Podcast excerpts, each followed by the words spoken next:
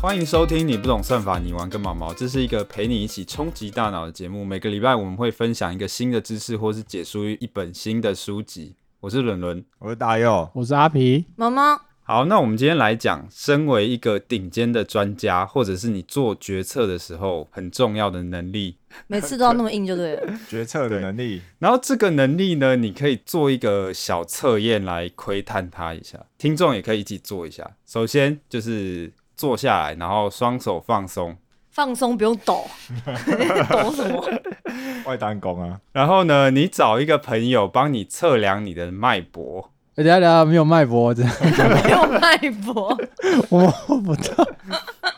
哎有有有，好好自己的摸得到吧？然后就开始计时一分钟。你朋友就数你的脉搏嘛，然后同时你也要去感受你的心跳，你完全靠感受的哦。然后一分钟过后，你们两个再比对一下，你感受你的心跳的准确程度，这样对大家在家可以自己做一下。我哦你们两个一组啊没有？不是就那个阿皮量大佑的，然后大佑自不己是感受，我计不时。啊是不是，要不然所以所以大家要怎么量自己的？他他说感受，你只能凭感我受，可以手，我可以手摸着心脏吗？不行不，行不行，你要完全用感受的。很难哎那。我哪知道我的心跳是？等一下我先等摸下我到，感受不到自己心跳啊，你就感觉嘛，你要认真集中精神，感觉放松，好全手放松。全呼吸集中，我问你，那个蝴蝶人是什么柱？重铸啊，，对嘛？我今天同事那边跟我说他是练蝶住蝴蝶柱不是，他是蝶柱，点你妈柱，叠住有点叫他去重难看看。生什么气呀、 叫重看好了吗？三、二、一，七二，啊！你不是说你数不到？可以啊，就是静下心就感受得到，我好像数错了、欸，我没算啊，我干嘛数？我不是我计时的、我我好像数错什了。么叫数错？我我我就是一二三四五六七八九十，然后再一二三变四五变成六七三十三一三二三三三四，干 我中间好像跳了三段，你还好 吗？你要吃隐 性吗？好像九十几 啊，跳三段嘛，就 所以你原本数到一百多我了，数到一百二。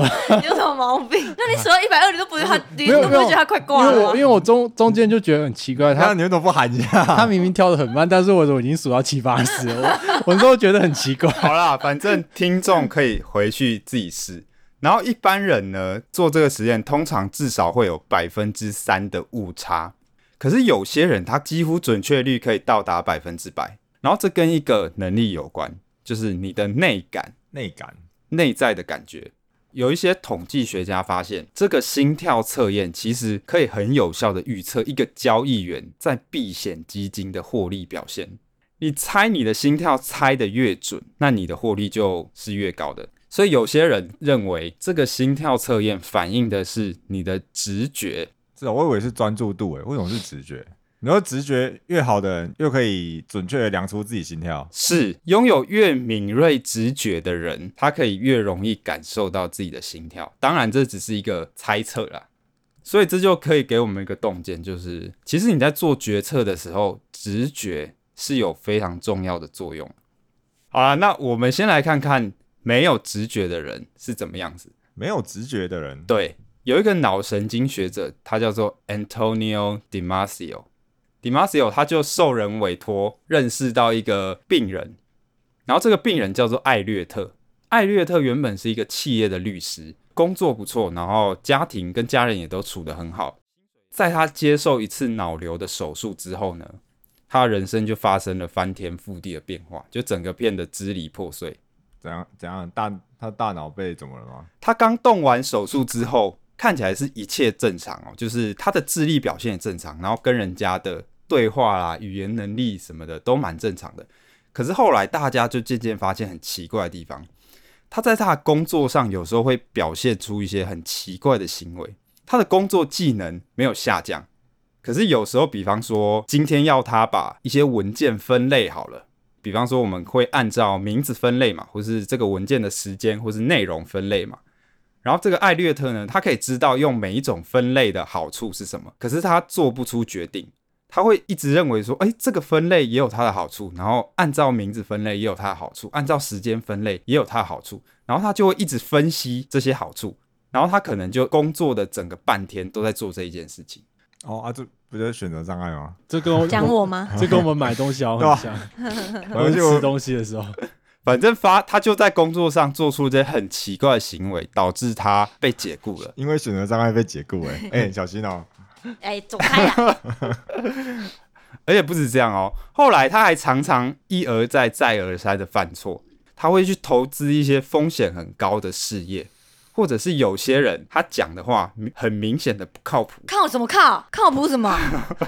知语先锋发 发言了哦，很明显的不可靠。然后艾略特他也知道不可靠，可是他还是会跟着他投资，然后导致他的钱全部被输光，然后最后他就妻离子散。哎，他还结婚哦？他本来就有老婆啊，哦他出事之前是正常人啊。哦，那没有，他是出事之前有老婆的。是啊，是啊。然后他离婚之后，他又有认识其他的女生，然后后来又结婚了，然后又离婚了。反正他生活基本上就变得一团混乱。所以这都是因为他开了那个脑脑瘤的手术。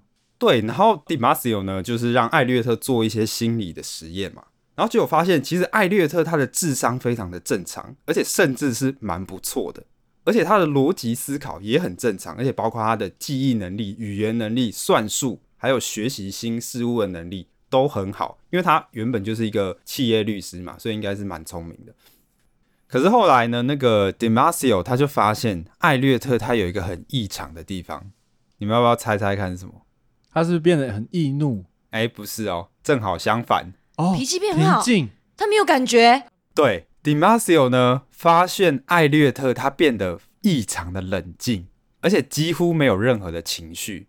像艾略特他后来人生变得很悲惨嘛，可是他在讲他自己的悲惨故事的时候，也非常的冷静哦。就一点都不悲伤。对，然后 Dimasio 形容说，他的内在完全没有任何的纷乱需要平息，他对他原本喜欢的音乐跟绘画也不会感到任何情绪，不会感到愉悦。Dimasio 就形容艾略特他是他可以 know something，但是他没有办法 feel something。但我怎么就会影响他做决策？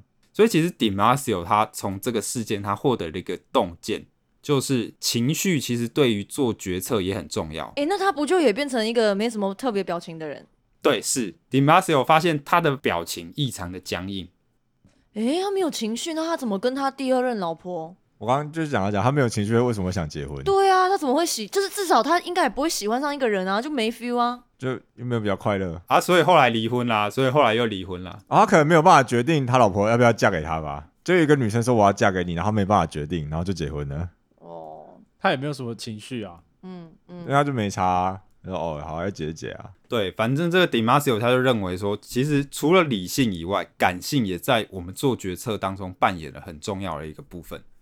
然后 Dimasio 他有设计一个实验，叫做爱荷华赌局，它大概像是这样：有 A、B、C、D 四副牌，然后这四副牌你翻开，它有可能会说，哦、你赚了多少钱，或者你赔了多少钱，然后就让人玩这个翻牌的游戏嘛，翻一百轮，到最后看你获得多少钱。然后 A、B 这两副牌呢，它的报酬比较高，可是它的风险也比较高，整体来讲它的期望值是比较低的。然后另外 C、D 这两副牌账面的报酬就比较低一点，可是它的风险也会比较低，然后整体来说它的期望值是比较高的。所以如果你长期玩下来，你要赢钱的话，其实你是要去翻 C、D 这两副牌的。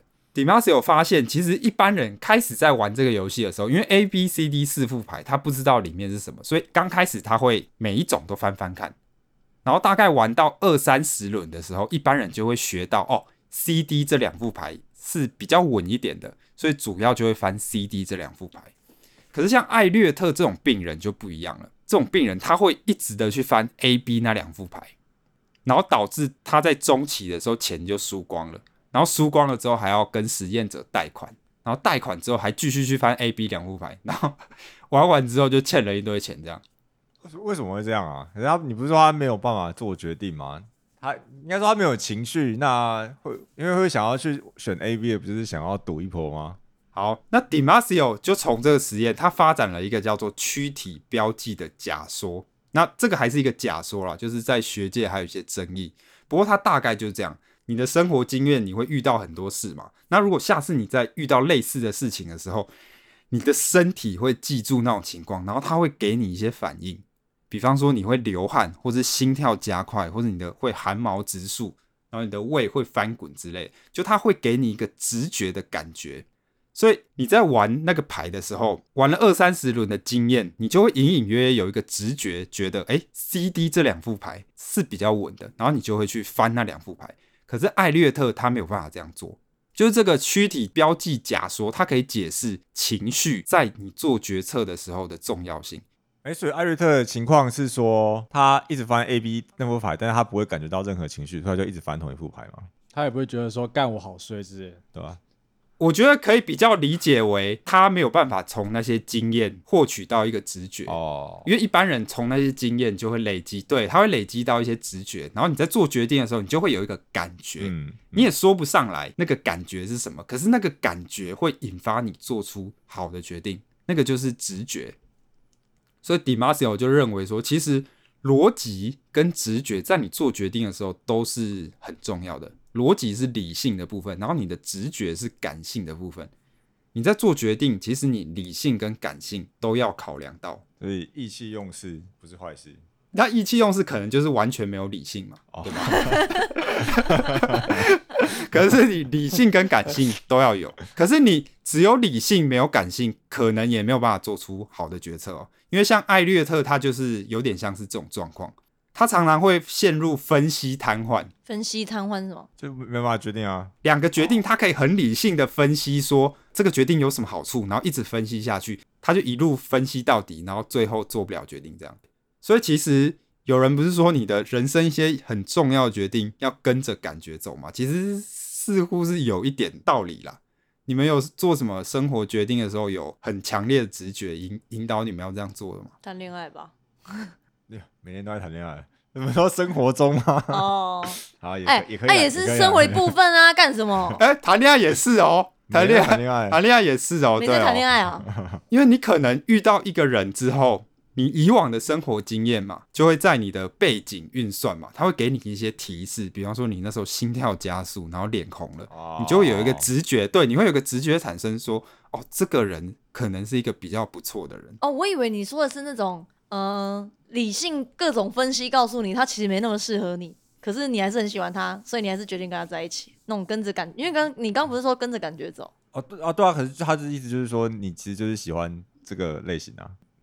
其实吃饭就是啊，你你根本也不会去想你每天要吃什么啊，你但是你就是会突然有一个二局，你就是今天要吃面啊，，说突然有个感觉告诉你今天要吃面，是不是？对啊，对啊，我我今天就是要吃面，这每天都在发生吧？对啊，其实是蛮常发生的，包括你做一些重大的决定，比方说你要上什么学校啦，然后你工作要找什么啦，那时候都会要不要离职？对要不要离职？这是一个感觉啊。那个靠靠一个感觉 啊。对你就是会有一个强烈的直觉，可是那个直觉并不一定是一个很玄的产生。所以阿皮，你的感觉，你的感觉告诉你你要离职了吗？还没啊，还没。哦， 而且其实很多的顶尖专家，他们也都会拥有这些超凡的直觉。比方说玩股票，人家不是都会说顶尖的操盘手有一种盘感吗？哦，对吧、在座各位有盘感吗？ 没有，听都没听过。有有盘感，我还在这里录 podcast，在 啊想什么？你们都听过盘感是什么？没有，没听过哦啊。对嘛没有听过啊。毛毛是不是没在玩感股觉出票？ 来，没有啊，毛毛是谁啊？某某。总之，有时候他们可能会突然觉得说，哎、这时候好像应该要进场，或这时候好像应该要停损。那他们真的都中吗？呃，如果是他是专家，那他他这种盘感的准确率可能就会很高，可是他不一定说得清楚为什么。那比方说我们一般讲的，有些人他有一个商业的嗅觉，对不对？嗯，嗯那这种也都属于算是一种专家的直觉。嗯，所以以其实你从一个菜鸡要变成一个专家，你会经过四个等级。第一个是不知道自己不知道，就是你什么都不知道啦。简单来讲就是这样。那通常这个时候有人会有一种迷之自信，他就以为他什么都知道。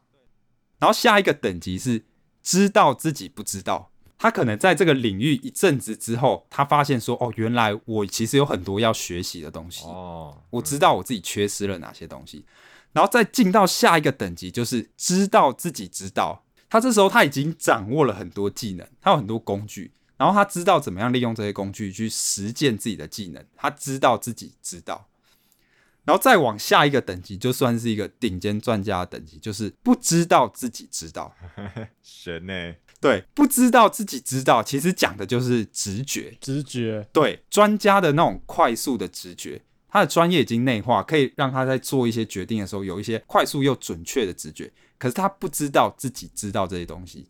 对，那你觉得你们在哪一个阶段？不知道自己什么都不不知知道。道， 靠，有没有惨吧？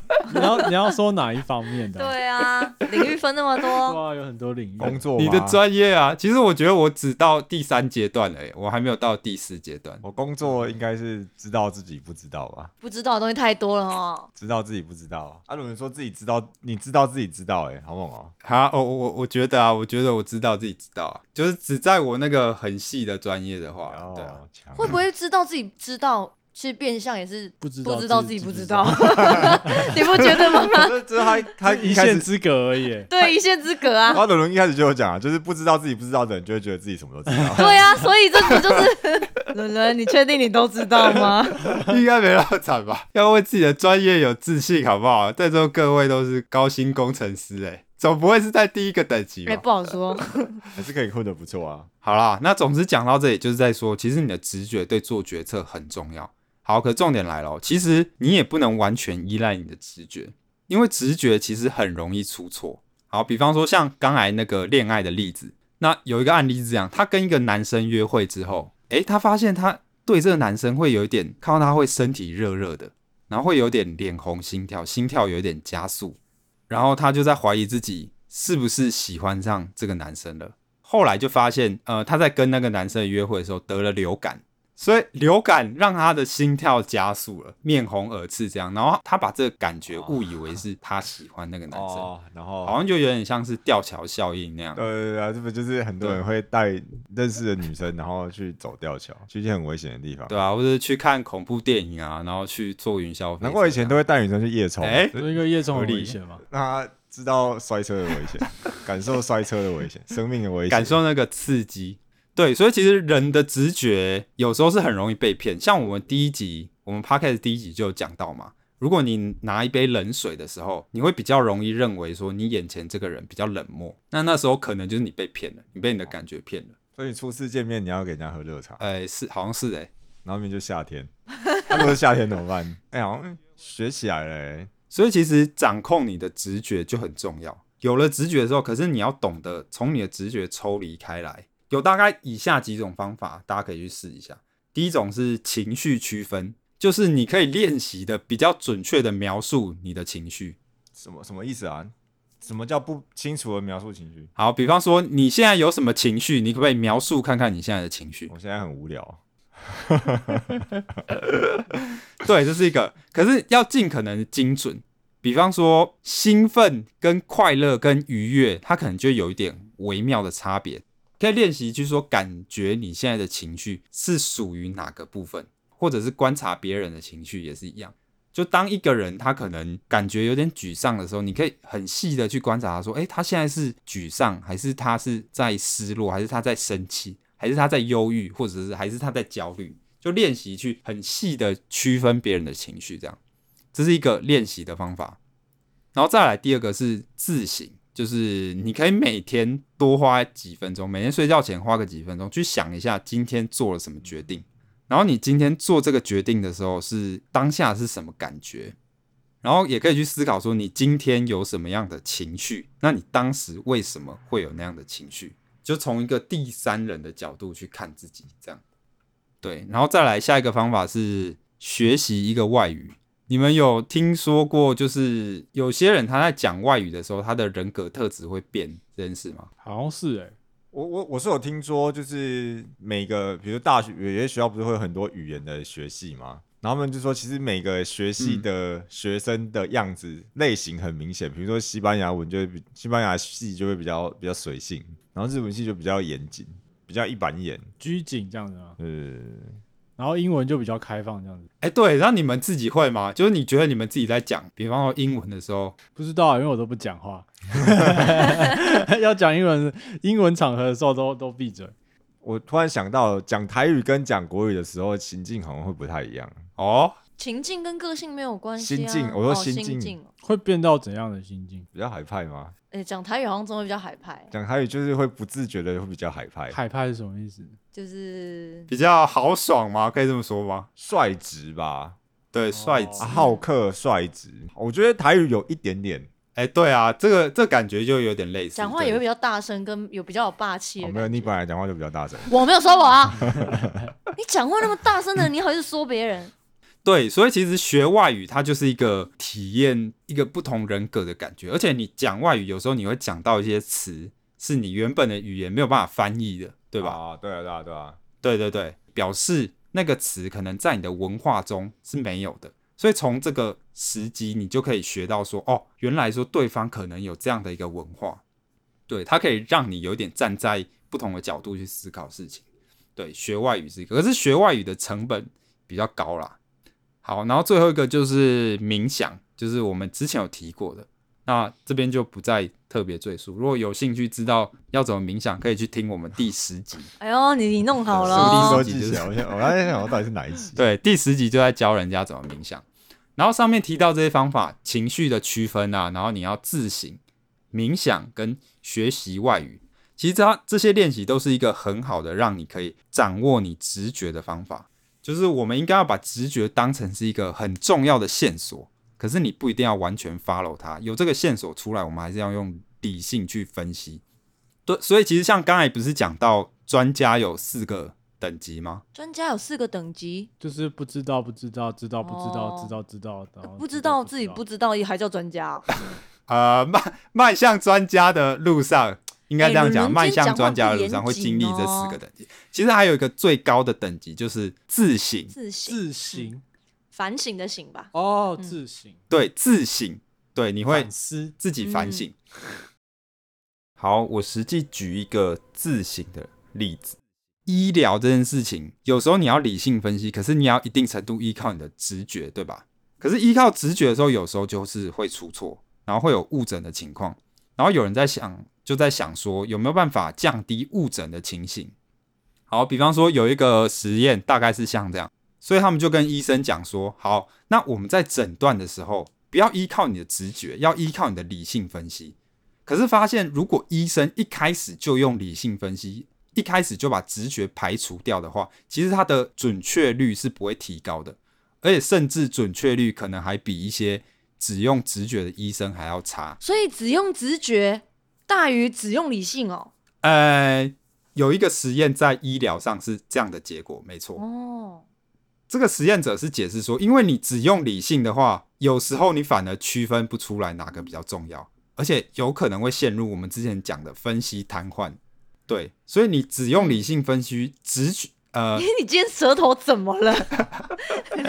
大佑，你笑成这样怎样？诊断的准确率其实并没有提高。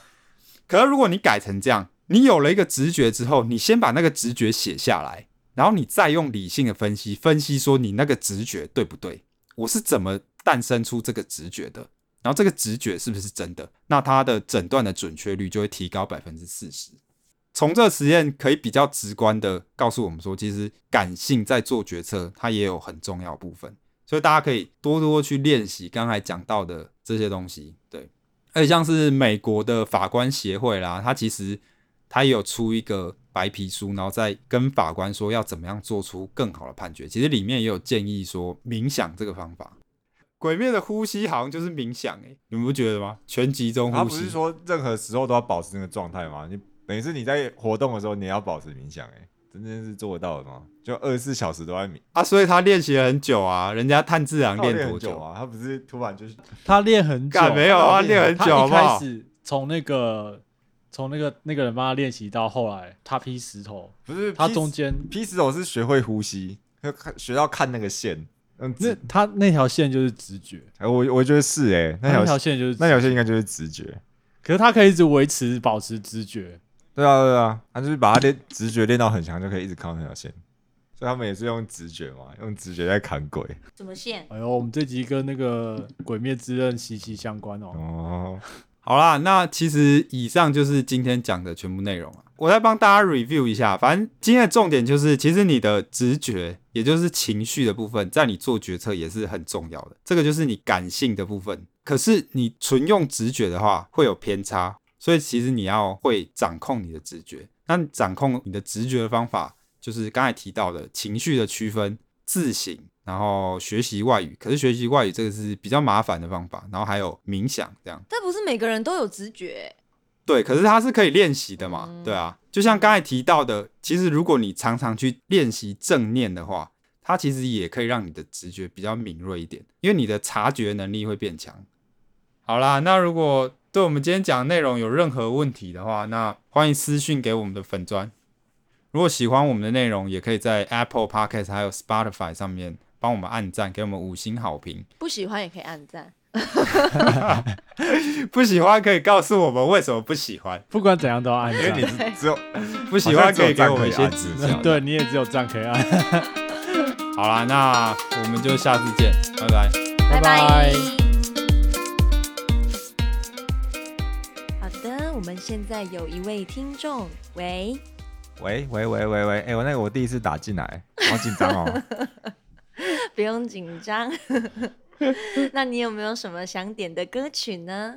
让我来为大家献唱一首歌。好，点歌，点歌我们今天就到这边喽。